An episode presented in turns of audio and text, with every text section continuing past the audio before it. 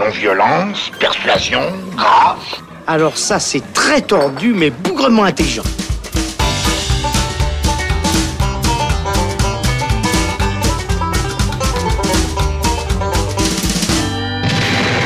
Salut les cinéphiles, bonjour ou bonsoir à tous, bienvenue dans Le Saloon, votre nouveau rendez-vous cinéma à écouter en podcast. Dans Le Saloon, les critiques cinéma vont et viennent, décryptent, décortiquent, analysent et s'écharpent aussi sur les dernières sorties en salle.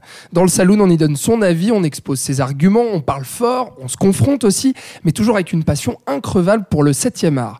C'est pour ça que pour cette première, on a décidé de vous parler de Jurassic World Fallen Kingdom, le blockbuster du mois de juin qui donne suite au très éprouvant mais aussi très fructueux Jurassic World qui rebootait alors la saga des dinosaures Jurassic Park initiée par Steven Spielberg. Sorti en 2013 et réalisé par Colin Trevorrow, le film a rapporté 1,6 milliard de recettes à travers le monde. Autant dire que les studios misent beaucoup sur cette suite et même si on avait du mal à y croire avant sa sortie, Trevorrow restant producteur et scénariste, le film a attisé notre intérêt, ne serait-ce que pour le réalisateur en charge du projet qui n'est autre que le très prometteur Juan Antonio Bayona, espagnol lancé par Guillermo del Toro qui nous avait déjà bluffé avec L'Orphelinat, The Impossible ou plus récemment A Monster Calls. On va voir ce que ça donne tout de suite puisque dans le salon aujourd'hui on accueille Thibaut Ducret. Salut Thibaut. Salut. Et Robin Genin, critique à Radiolac. Salut Robin. Salut. J'espère que vous allez bien déjà. Mais super. Et que vous êtes prêts euh, pour cette première, que vous êtes prêts à ce que l'on s'affronte ou pas? Vont-ils se mettre d'accord dans le saloon? Réponse tout de suite. C'est chouette comme métaphore, non? C'est pas une métaphore, c'est une périphrase. Oh, fais pas chier. Ça, c'est une métaphore. Jurassic World Fallen Kingdom, c'est le titre de ce cinquième film de la saga Jurassic Park, sorti dans nos salles le 6 juin. Un volcan se réveille sur Isla Nublar, l'île du nouveau parc Jurassic World, et menace les dinosaures laissés en liberté sur l'île. Owen, c'est Chris Pratt, Claire, c'est Bryce Dallas Howard, et le riche anglais Lockwood vont organiser une expédition pour tenter de les sauver en les transférant vers une autre île. Mais nos héros découvrent qu'il y a un tout autre projet pour ces dinosaures et qu'un nouveau hybride est en train d'être créé. Il s'appelle l'Indoraptor. Alors les gars, le retour euh, des dinos, on l'attendait. On était curieux, euh, j'imagine au moins, Thibaut. On était curieux, comme tu l'as dit, au moins pour le nom de, de Bayona, qui aurait pu euh, déjà réaliser le premier Jurassic World, faut le, faut le savoir. Euh, son nom avait déjà été évoqué à l'époque. Je savais pas ça. Ouais, mais malheureusement, euh, ce sera bah, Colin Trevorrow. Ce sera Colin Trevorrow qui, qui prendra le projet et qui a pas mal imposé sa patte sur le truc déjà, puisque faut savoir qu'à l'origine, le scénario du premier Jurassic World avait été écrit par Rick Jaffa et Amanda Silver, qui avaient notamment écrit les scénarios des deux premiers opus des de, du reboot de la planète des singes. Donc euh, c'était un choix intéressant à la base, je trouve, puisque malgré les défauts qu'il y avait sur la, ces films de la planète des singes, il y avait quand même euh, une compréhension de, de, la franchise, du matériau de base. Euh, et c'est pas pour rien qu'on les retrouvera sur Avatar 3. Je pense que c'est pas pour rien que Cameron les a choisis pour, pour écrire les scénarios, ce couple-là, puisque c'est des gens qui comprennent ben, bêtement le, le, le matériau qu'ils exploitent et la mythologie qui, ce qui n'est pas le cas de Trevorrow. qu'ils utilisent. Ce qui n'est pas le cas de Trevorrow. Et justement, à partir du moment où Trevorrow est arrivé sur le projet, il a pas trop aimé ce qu'avait écrit Rick Jaffa et Amanda Silver. Et du coup, il a pas mal réécrit le truc avec son copain euh, Derek Connolly. Et euh, ça participe pour moi de, du, du, gros problème euh, de Jurassic World à la base et de celui-là de nouveau. Ouais, mais nous, j'allais le dire, nous, on n'avait pas trop aimé ce qu'avait fait Colin Trevorrow avec Jurassic World. Du coup, toi, Robin. je pense que c'est vraiment le prénom, tu vois. ah ouais, c'est vrai. Non, non, ouais, Jurassic World, c'était une cata. C'est horrible. C'est vraiment. Euh... Donc celui-là, tu, tu l'attendais pas forcément mmh, Non, bah. Pff forcément un petit peu pour Bayona quand même, parce que, mmh. parce que quelques minutes après minuit, c'est super bien. Mais, euh, mais voilà, quand tu vois euh, Trevorrow qui produit, en tout cas qui écrit, qui écrit, ouais. qui écrit de nouveau avec euh, Connolly. Ouais. Bah voilà, quand on a vu ce qu'il a fait sur le premier, on se doutait bien qu'au niveau scénaristique, euh, ça n'allait pas suivre. Et effectivement, c'est le cas. Ouais. Hein, voilà. Bon, c'est une saga mythique euh, Jurassic Park. Hein. On, on, en est au cinquième épisode quand même, puisqu'il y a eu ce reboot avec euh, Jurassic World en 2013. Euh, vous, que, Qu'est-ce, qu'on, qu'est-ce que vous pensez de, de, ce, de ce nouvel épisode? Qu'est-ce qu'on retrouve en fait de l'œuvre originelle euh, ici? Est-ce qu'il y a encore l'essence de Jurassic Park ici ou est-ce qu'on l'a complètement perdu? Alors déjà, je, trouve, je pense que l'avantage par rapport au précédent, c'est que c'est que c'est pas un truc euh, extrêmement cynique, ce qui était le cas du, du premier Jurassic World. C'est que moi, c'est un, un des blockbusters les plus cyniques que j'ai pu voir ces dernières années, puisque comme le premier Jurassic Park, il y avait un espèce de discours méta sur euh, la production du film elle-même, et là, c'était un truc assez barge où euh, le, le film Jurassic World nous disait en gros euh, lui-même qu'il était un, un, un gros truc, voilà, pensé avant tout en termes de, de calcul financier Mm. Euh, est euh, pensé par des producteurs. Et justement, euh, le- la créature du, du premier Jurassic World, cet Innominus Rex, euh, ça symbolisait le film lui-même, qui était une espèce de créature de Frankenstein, hybride, ouais. voilà, un peu hybride, faite parce que le matériau de base, donc les dinosaures, ça n'impressionne plus personne. Du coup, il faut en foutre plein partout. Et au final, c'était un truc euh, ouais, assez hallucinant qui, qui se présentait lui-même comme une grosse daube. Quoi. Et, et ce nouvel opus, au moins, n'a pas ce, ce défaut-là. J'allais y venir justement. Et juste aussi pour faire un parallèle avec le premier, on va parler du deuxième euh, d'ici quelques instants, mais le premier, en plus de ça, la mise en scène est ratée.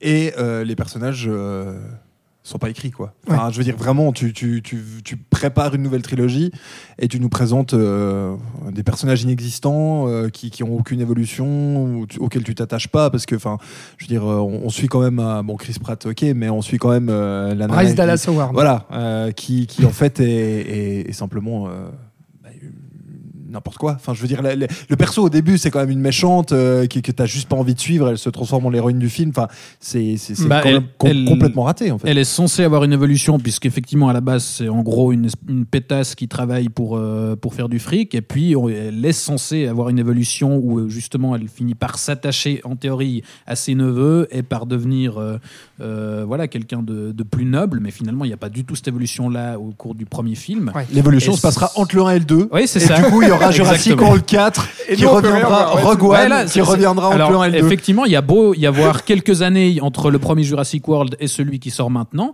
mais on a un personnage complètement différent où tout d'un C'est coup, euh, c'est 3 une- ans si je fais pas ouais. erreur. Et, Et la tout d'un nana s'est coup, transformée. elle, hein. elle est bosse végane, dans elle, une, enfin, dans une société euh, de défense des, des dinosaures. Elle c'est devenue la monstre pote des dinosaures. et C'est quelqu'un de super cool.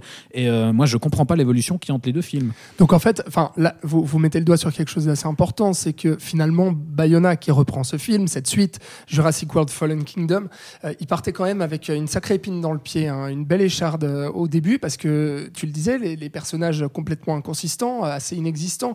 Le, premier, le premier épisode Jurassic World qui était assez laborieux, assez mal écrit, euh, bah, partir avec cette base-là et essayer de faire du bien à, à la saga Jurassic Park en partant avec ça, c'est compliqué. Mais est-ce que finalement, euh, il arrive quand même Bayona, peut-être plus que Trevorrow dans le précédent, est-ce qu'il arrive lui, Bayona en tant que metteur en scène, à capter l'essence de Jurassic Park et à se rapprocher peut-être euh, de ce qu'avait fait Spielberg Bah, je pense que tu as utilisé le terme qui convient, c'est metteur en scène. C'est-à-dire qu'effectivement, Bayona sur ce film ne fait que mettre en scène le scénario qu'on lui a donné. Ouais. Euh, donc je pense qu'il n'a pas eu beaucoup d'impact sur le, le scénario. Ou alors en tout cas, si c'est le cas, c'est vraiment par. Visiblement, il a pu quand même un peu euh, réécrire Ouais, le truc, bon, mais largement mais- moins que, que Trevorrow sur le premier opus. Évidemment, clairement. ça c'est Mm. clair. Alors oui, on voit dans la mise en scène que c'est quand même vachement mieux, que c'est mieux tourné, que c'est mieux réfléchi. Il y a deux trois scènes, on en reviendra, je pense, mais issues euh, clairement de ses anciens films, qui sont des références directes euh, à- au film qu'il a fait précédemment. Totalement. Euh, après, petite parenthèse, mais pour moi, ce, ce Jurassic World 2, hein, parce qu'on va, on va, on va faire ça plus court, Oui. euh, c'est un peu l'aboutissement dans le, dans le mauvais sens de euh, ce que devient Hollywood aujourd'hui. C'est-à-dire les, les- toutes les séries de films qui sont écrites euh, mille ans à l'avance par euh, une tête pensante, un peu à la manière des séries en fait. Le, le- le cinéma maintenant, c'est- quasiment ça. Il y a un showrunner qui, qui, va, qui va suivre. Bah, on prend euh, Josh Whedon pour la première, euh, la première Avengers. phase de l'univers Marvel, euh, la première phase des Avengers. C'est lui qui a, qui a tout supervisé, qui a probablement aussi supervisé les scénarios pour finalement réaliser le dernier. Ça allait, ça- on, on sentait déjà un petit peu les, les failles de ce système. Et pour moi, Jurassic World, c'est typiquement l'aboutissement négatif de ce Mm. système-là. C'est-à-dire qu'il y a un mec qui a décidé vaguement une trame euh, principale. On greffe euh, des pseudo yes men, parce que Bayona n'en est pas forcément non plus.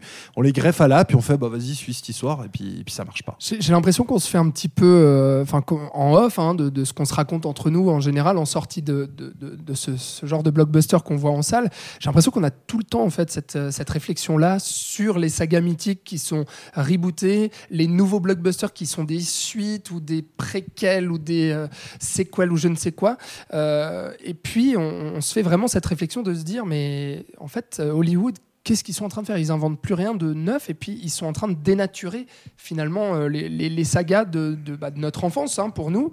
Oui, Euh, même pire que ça, comme le disait Thibaut tout à l'heure, c'est pire que ça, c'est qu'ils les, les font revenir pour se foutre de leur gueule. Enfin, je veux dire, à quoi bon ramener Jurassic Park pour en faire un truc cynique où finalement on va se foutre de la gueule de Jurassic Park parce que c'est démodé? C'est- Ça a aucun, ça a aucun sens. Thibaut. Euh, oui, bah, effectivement, de toute façon, c'est vite vu. Maintenant, à part peut-être éventuellement Warner qui reste, euh, et encore euh, à quelques exceptions près, un des derniers studios qui, qui est réputé pour être un studio qui, qui laisse euh, un peu le champ libre aux réalisateurs. C'est pas pour rien que des Nolan, par exemple, vont travailler là-bas. Le reste, euh, bah, pour le coup, Universal en fait partie. Euh, ça reste voilà, des studios qui ont des grosses franchises à exploiter et qui engagent des metteurs en scène, mais pour qu'ils fassent voilà, ce qui est prévu. Qui les exploite Et- jusqu'au bout. Et voilà, il n'y a pas tellement la place pour, pour le moindre, Pour un la moindre créateur. création artistique. ouais. C'est ça. Bah, revenons-en justement dans, au, au cœur du film Jurassic World Fallen Kingdom. Euh, Est-ce que Bayona arrive quand même à, nous impressionner de la façon dont il l'avait faite sur ses anciens films? On a parlé de quelques minutes après minuit, euh, Monster Calls en version originale, The Impossible qui était un film euh, où vraiment il arrivait à montrer la, maîtrise qu'il avait du genre du film de catastrophe en fait, du film catastrophe. Dans Monster Calls et dans l'orphelinat, le, film horrifique aussi, quelque peu le film fantastique, surtout le genre du fantastique. Euh, là, je trouve quand même que visuellement, euh, rien que la scène aquatique d'introduction, euh, moi personnellement j'y ai cru, je me suis dit, ça y est, Bayona est là, il y a un vrai travail de mise en scène, le film va cartonner. Franchement, hein, les, les dix premières minutes, j'étais dedans. Et c'est après que j'ai compris, une fois que les personnages sont revenus, en fait, que j'ai vu Chris Pratt et, et Bryce Dallas Howard, je me suis dit, ouais, il va rien pouvoir faire avec ça de base, quoi. Mais il y a quand même cette scène d'intro. Chris Pratt et Jessica Chastain, du pauvre finalement. Qu'on- soit d'accord. Non, mais vraiment, t'as as, ressenti ça aussi, ou bien même pas dès le début, tu t'es dit c'est foiré, Robin? Il y a, il y a le premier plan qui est joli. Oh, Ouais, même, non, non, non, non, non, non, non, non, franchement, euh, euh, moi, j'ai, pas, j'ai pas de peine à le dire. Moi, il me faut que je puisse, il faut que je puisse un minimum m'attacher au personnage. Il faut que j'aie un minimum d'empathie en fait envers les personnages que je suis en train de suivre pour ressentir quelque chose dans un, dans un, dans un film. Mais que ce soit d'une manière ou d'une autre, ça peut être un, un grand bad boy, mais enfin, avoir un point d'attache, te dire, ok, ce type-là, d'une manière Ouais. ou d'une autre, il me ressemble, voilà. Et c'est juste que là, c'est juste des débiles tellement profonds et tellement vides de, de, de tout, en fait, de, de sens et de but et d'évolution et de tout ça, qu'en fait, tu, tu montes pendant deux heures de la chair à canon se faire euh, poursuivre par des dinosaures. Donc en fait, moi j'ai presque envie de te dire que je serais heureux que les dinosaures gagnent, tu vois. Enfin, et du coup, pour moi, ça me casse Ouais. absolument toute mon implication dans le film. Thibaut, toi euh, Je, je suis complètement d'accord. Enfin, justement, moi, ce, que, ce qui m'hallucine à chaque film de Bayona, enfin, ce qui m'hallucinait, euh, en tout cas sur ces trois précédents, c'est que à chaque fois, quel que soit le genre, autant euh, l'orphelinat, on avait un, un- un film d'horreur euh, très beau et vraiment très flippant, euh, un film catastrophe assez tétanisant avec The Impossible, et puis un drame fantastique euh, très très beau aussi du côté de, de Monster Calls. Mais dans chacun de ces films, il y avait vraiment des personnages et une émotion qui, moi, m'ont Ouais. laissé assez euh, voilà, sur le cul à la fin. Et euh, c'est Il y a un chose- plan d'émotion dans, dans c'est quelque Jurassic chose que World. je ne retrouve pas dans, dans ce film-là, dans Jurassic World, parce que justement, que, comme on l'a dit, euh, les, les personnages sont juste inexistants et du coup, il n'y a rien qui peut se développer derrière. Malgré tout, euh, je trouve qu'on on distingue quand même un peu de Bayona dedans. Il arrive quand même à faire passer quelque chose et à imposer vaguement sa patte. Il y a, il y a notamment euh, un, un plan qui, effectivement, comme tu le dis, peut être un peu émouvant et qui, qui là, euh, tout d'un coup, on a l'impression qu'il se passe quelque chose. C'est que ce, ce que je trouve intéressant dans le film, Vas-y, c'est lequel? voilà. Alors, bah, pour resituer, en fait, le film est en gros di- divisé en deux parties, puisqu'on a une partie qui se passe sur l'île où il faut aller euh, sauver les dinosaures avant que le volcan explose. Ouais. Et euh, à la fin de cette, euh, cette première partie, justement, on quitte l'île et on a un dernier plan sur un, un long coup. Ah bon, qui pensez au même plan alors. Voilà, qui, qui disparaît dans la fumée et où on voit sa silhouette qui se découpe dans la fumée avec, et on comprend qu'il Mm. meurt en fait dans la lave. Et là, tout d'un coup, on a ouais, une, vague émotion qui, qui émerge.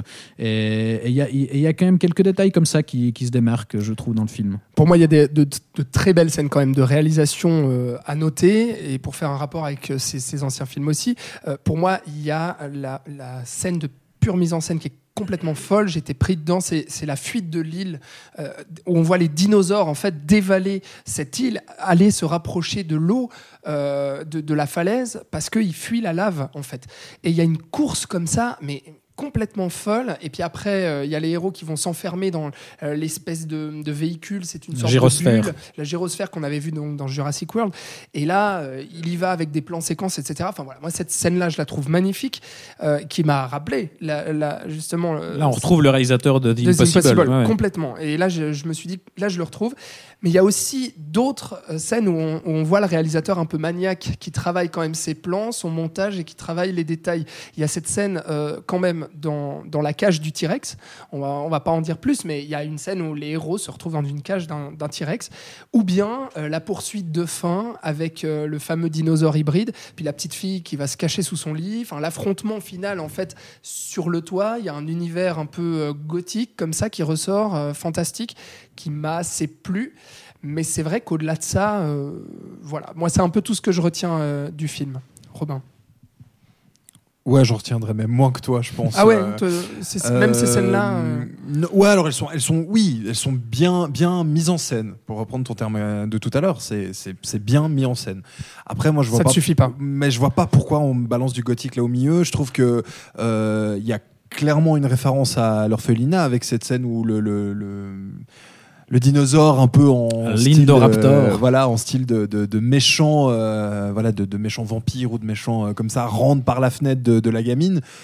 Ça n'a, ça n'a rien à faire là, en fait. Enfin, c'est, oui, la, la scène est belle, mais ça n'a juste rien à faire là. Et, et son, son espèce de droit crochu, là, qui s'avance, enfin, je veux dire, c'est, un dinosaure, tu vois, je veux dire, un Mm. moment, et, et- Mais ju- justement, pour le coup, je trouve assez pertinent euh, parce que un- une des caractéristiques de la saga Jurassic Park, euh, c'est que euh, on traite les dinosaures comme des animaux et pas comme des monstres. Ça, c'est quelque chose sur le, une chose sur laquelle Spielberg a beaucoup insisté. Jurassic Park, c'est pas un film de monstres.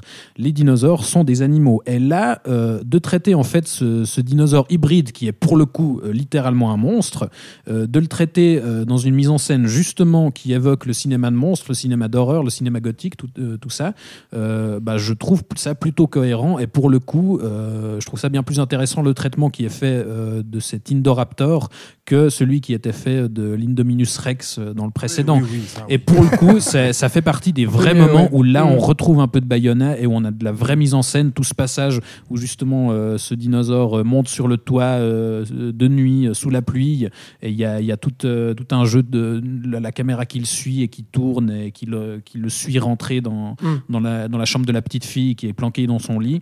Là, je trouve, d'une part, c'est très bien mis en scène et aussi, moi, j'avais l'impression de voir enfin quelque chose de différent et de nouveau, ce qui n'était pas du tout le cas du précédent. Oui, non, je suis d'accord.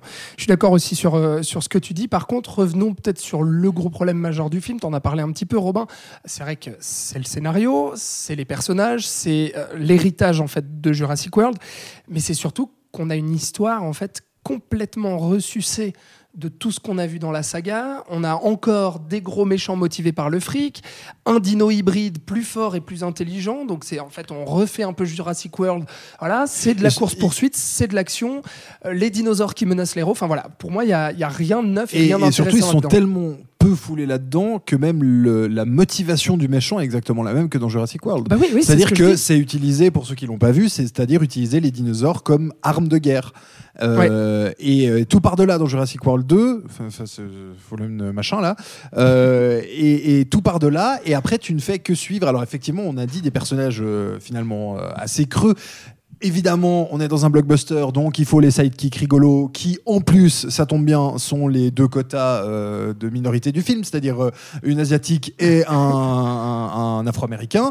Donc euh, on a tout ça au milieu, ils font des petites blagues, c'est rigolo. L'asiatique est évidemment geek parce que sinon c'est pas drôle. Et ils servent à rien, Euh, ces ils ne personnages. servent c'est dingue. absolument à rien, ils sont pas développés évidemment. Euh, Il y a même pas ne serait-ce qu'une once de romance. Il y a- rien du tout. Mm. Et pire que ça, et après je, je laisse la main, euh, c'est que les, les, les choses qui leur arrivent ne sont que de leur faute. C'est-à-dire qu'ils ne font que erreur sur erreur sur erreur, ce qui amène à, la, la- problématique suivante. Donc en fait, on, suit des gens vides, être des losers. parce qu'ils doivent essayer de rattraper leurs fautes, sauf qu'ils y arrivent jamais. Même la fin du film, qui évidemment est un cliffhanger pour euh, un Jurassic World 3, est basée sur une erreur des personnages, sur une faute des personnages. Thibaut Alors, je crois qu'on est tous d'accord pour dire que les deux héros sont toujours aussi inintéressants et effectivement, les nouveaux personnages qu'on leur ra- rajoute à côté euh, sont, Sont pas enfin, mieux. ajoutent rien du tout. Moi, il y a un truc que je trouvais intéressant et que je sauverais quand même, c'est le personnage de la petite fille, qui est pour le coup euh, le seul personnage euh, qui existe un tant soit peu, puis qui qui soit pas un débile profond. Donc déjà, ça, ça sauve pas mal le truc. Et là, je retrouve vaguement, ça c'est pas à la hauteur de ses précédents, mais vaguement un petit peu la touche Bayona dans le traitement, euh, voilà, de comment on suit son point de vue, comment on la suit un petit peu évoluer dans ce manoir. Et surtout, il y a, euh, je vais pas le révéler, mais il y a un twist qui la concerne sur la fin et qui pour le coup est, je trouve, intéressant puisque c'est assez cohérent avec euh, l'univers de Jurassic Park euh, lui-même, mais malheureusement, en fait, on n'en fait rien derrière et ça tombe. Et en Ah, la façon dont lit- utilisé, littéralement, en fait, les conséquences de ce twist, elles sont coupées par l'arrivée Ouais. d'un dinosaure et on n'en fait rien derrière. Mm. Alors peut-être qu'on en fera un dans le prochain, Ah mais oui. moi, j'aurais voulu voir ça traité euh, dans celui-ci. Ouais, moi, le, le problème que j'ai là-dessus, où, où je te rejoins pas totalement, c'est que euh, pour que je croie un tant soit peu à ce, à ce personnage de la petite fille, c'est que j'aurais bien aimé finalement qu'on suive son point de vue dès le départ, en fait, qu'on soit tout le temps avec elle et que on ait uniquement son regard d'enfant, parce que là, vraiment, tu construis un film autour de ça. Et là, le problème, c'est qu'il le fait pas du tout, et du coup, moi, il me perd parce que à la fois, on est là à faire des blagues rigolotes avec les ados, on est avec les adultes qui se prennent euh, des, des coups dans la gueule et qui comprennent rien, qui font plein d'erreurs. Et on a la petite fille euh, au milieu euh, qui essaie de se dépatouiller là-dedans. Donc du coup, moi j'ai un gros problème avec ça. Et on n'en a pas parlé, mais l'autre gros souci, c'est le nombre d'incohérences qu'il y a. Enfin, on peut faire rapidement là-dessus, mais euh, je veux dire, c'est hallucinant, quoi. Le nombre d'incohérences où tu es là, non, mais c'est pas possible, ce n'est pas faisable.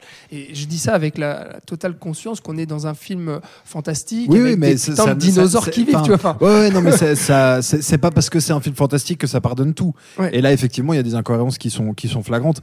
J'aimerais juste dire un mot aussi rapidement sur euh, les effets spéciaux. Parce que euh, pour moi, Jurassic World 2 a le problème de sortir euh, après Avengers. Euh, c'est-à-dire que Infinity War. Infinity War, ouais, évidemment. Euh, c'est-à-dire que, alors, heureusement, Bayona et son équipe ont quand même eu la bonne idée de- d'utiliser quand même des animatronics pour, euh, pour les, les plans rapprochés des dinosaures. Donc, effectivement, à ce moment-là, tu gardes quand même ce côté un peu organique et un peu vrai de la matière qui existe et des marionnettistes qui font bouger tout ça. Mais il y a des plans. Euh, et je crois que t'ai d'ailleurs embêté là-dessus pendant le la, la vision du film. tu m'as pas embêté que Euh, là-dessus. hein. Il y a des plans où tu vois presque le fond vert. Et, et quand tu vois la qualité, qui est peut-être la seule d'ailleurs, visuelle de Infinity War, Ouais. tu te dis passer deux, deux- un mois et demi après ça et proposer des, des- des- des- voilà, des incrustations aussi dégueulasses. Il y a vraiment une scène où Chris Pratt, mais tu as l'impression que tu vas voir le décor s'effondrer et Mm, le voir euh, mm. sur sa moto sur le fond vert. Mm. Et euh, bah, deux mois après Infinity War, ça va pas quoi. Bah, Thibaut t'en as parlé un tout petit peu, euh, mais euh, sur, euh, sur la fin en fait du film, sans la dévoiler, mais ça ouvre quand même quelque chose d'intéressant pour un troisième épisode.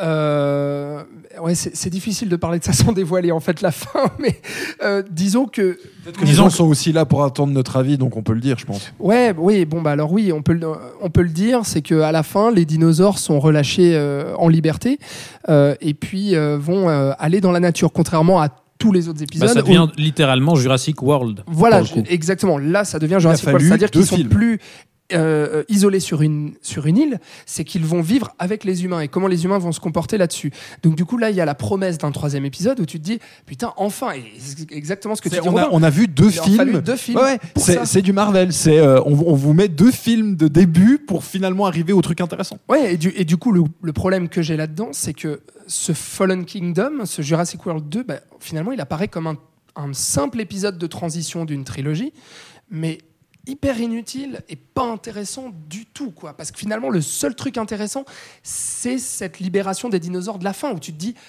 Ah ouais, ça y est, et là le film s'arrête et tu te dis merde, ok, bon bah dans deux ans les gars quoi. Bah, dans, les deux cas, il y en a un des deux qui sert à rien. Enfin, je veux dire, euh, Ouais, ouais. c'est- à ce moment-là, le premier ne sert à rien. Ah oui, non, mais ça, de toute enfin, façon, oui, ça, non, mais ça, on le savait. Mais Thibaut. Ouais, disons que je pense qu'il a, euh, le, il a les mêmes problèmes que Le Monde Perdu, mais sans ses qualités. C'est-à-dire qu'il y a, il y a plein de choses. euh, Le monde hyper- perdu qui est donc le deuxième Voilà, épisode. il y a plein de choses hyper intéressantes euh, à développer. Euh, un des problèmes du monde perdu, je trouve, c'est ce final avec euh, le T-Rex qu'on ramène à San Diego et qui est une partie un petit peu rajoutée de façon artificielle et qui aurait mérité un film à elle toute seule. Du Ouais. coup, visiblement, ce sera le troisième euh, Jurassic World. Et là, on a euh, justement de, plein de choses qui sont euh, absolument sous-exploitées. La, première partie sur l'île, je trouvais hyper intéressant d'avoir justement cette espèce de compte à rebours avec le volcan. C'est hyper chouette de se dire, voilà, on doit ch- choper les dinos avant que le volcan explose.